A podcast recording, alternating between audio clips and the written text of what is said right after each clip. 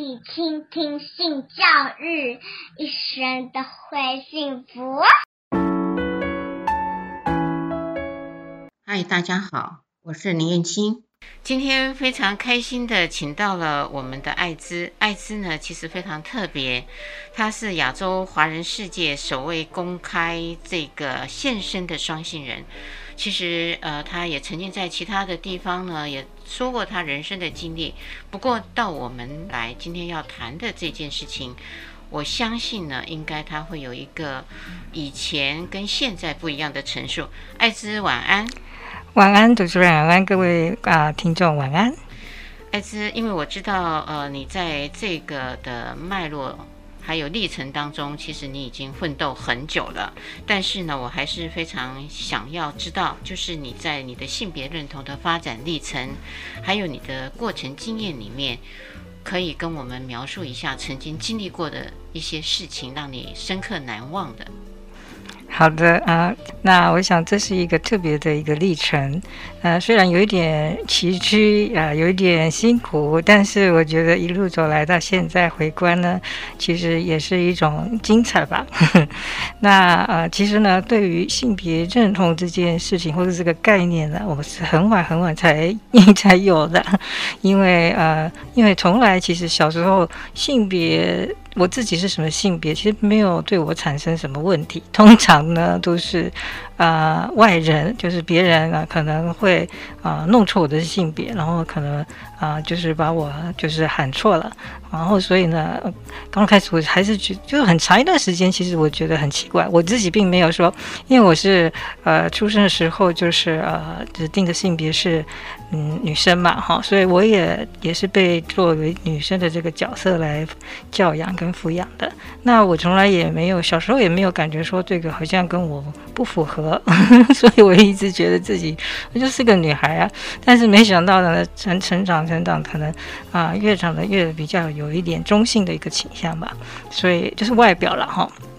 所以呢，经常就会遇到一些嗯，别人呢、就是误解我是一个男生，然后我其实自己也感觉非常的疑惑，不知道为什么经常会有出现这样的事情。那 那但是到后来呢，再大一点的时候，就会出现一些啊，比如说去上厕所啊，就会去啊这种有分性别的场所，比如说去那种嗯啊。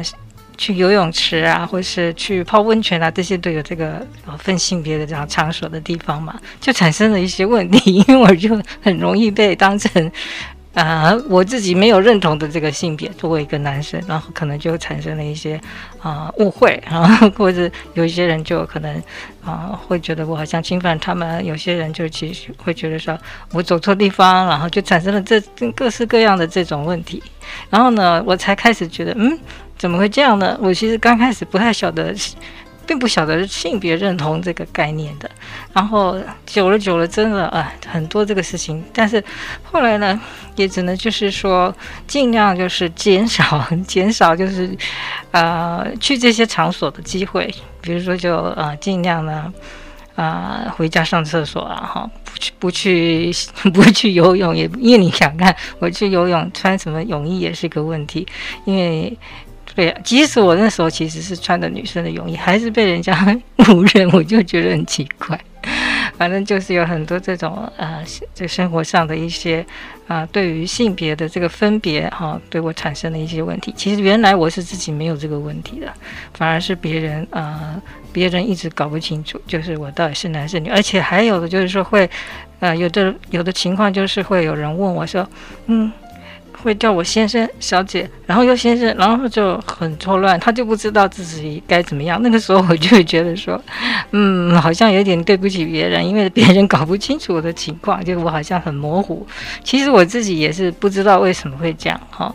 然后，所以其实，但是这对这对于这种现象，其实呢，我刚开始其实是无无言以对，然后也不知道怎么样去呃去处理它哈。但是我还好的情况就是说，我并没有因此而感到好像很受伤，这是我的好处。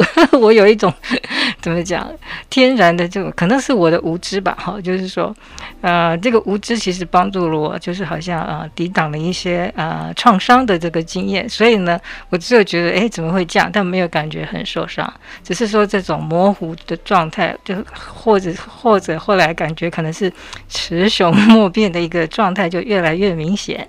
好、哦，真的我很长时间了，其实不知道为什么，但还好的是，就是说我并没有没有一没有就是因为别人这样子的反应呢，而而去就是不喜欢自己。其实我还是蛮喜欢我自己，就是我原来的这个呃啊自我的呃认同啊的那个信心还是比较不错的，可能是因为我觉得我的父母吧。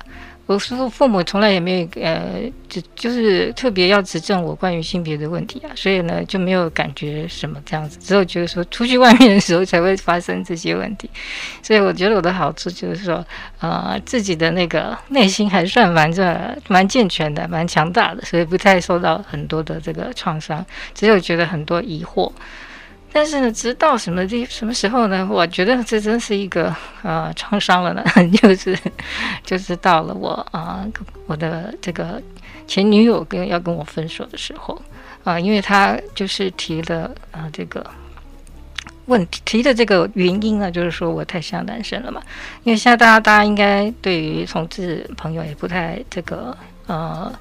不会说不熟悉了嘛，所以呢，大家就知道我在讲的是我在其实进入了一段的同性的一个关系，但是可能对外面来人来讲，看不看我们很像异性恋，因为我一直被看成像男生嘛，他是女生嘛，所以这也是一个好玩的事情。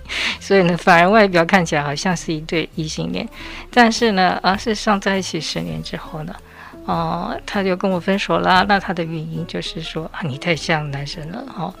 那其实我也没办法反驳，因为一直以来都有很多这样子的这个看法嘛，哈。然后他其实也也是知道的，他也知道，然后他也刚开始也没有觉什么，而且还觉得这是一个好玩的事情这样子。但是最后呢，当然也我也是可以接受这个理由的。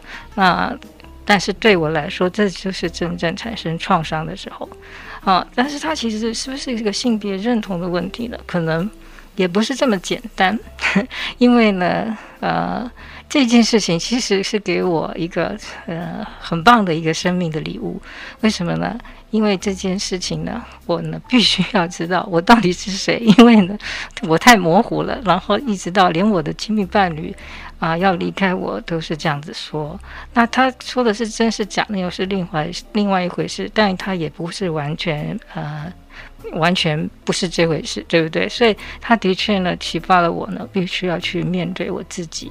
然后我在那个时候呢，我才 真的感觉好像被逼迫去、呃、面对自己所谓的这个性别的问题。我以前还不太知道我自己有性别的问题，就是。就是有这些情况，但我不晓得哦，这叫做性别的问题，所以就是啊、有一点崎岖的情况。但是到最后，我觉得这是一个呃一个很好的的礼物，就是说，虽然这是一个好像啊很锥心之痛的分手的过程，但却它就是我生命中最好的礼物，因为呢，它逼迫的我去面对我自己。最后呢，我终于走上了，就是去。面对自己，了解自己，最终拥抱自己的这样子的，呃，做了一个拥抱阴阳人的运动。其实这个运动就是，我发现，我到后来发现，其实就是爱自己跟拥抱自己。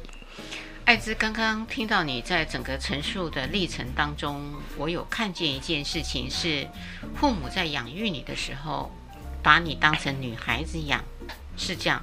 是的。接着呢，在你的成长过程里面。你自己也把你自己当成女孩子来看吗？当时，对对，我一直没有怀疑这件事情。他们在对你做一些您刚刚说的这个，嗯，游泳也好，或是上厕所也好，他们会觉得你奇怪，一会儿呼吁你是先生，一会儿呼吁小姐，或是你的整个的穿着打扮，外人是觉得困惑吗？他们困惑的表现有口语或是眼神的一些。脉络让你看见。接续的内容，请听下一集的 Podcast。欢迎持续收听、倾听性教育，大家一起来找幸福。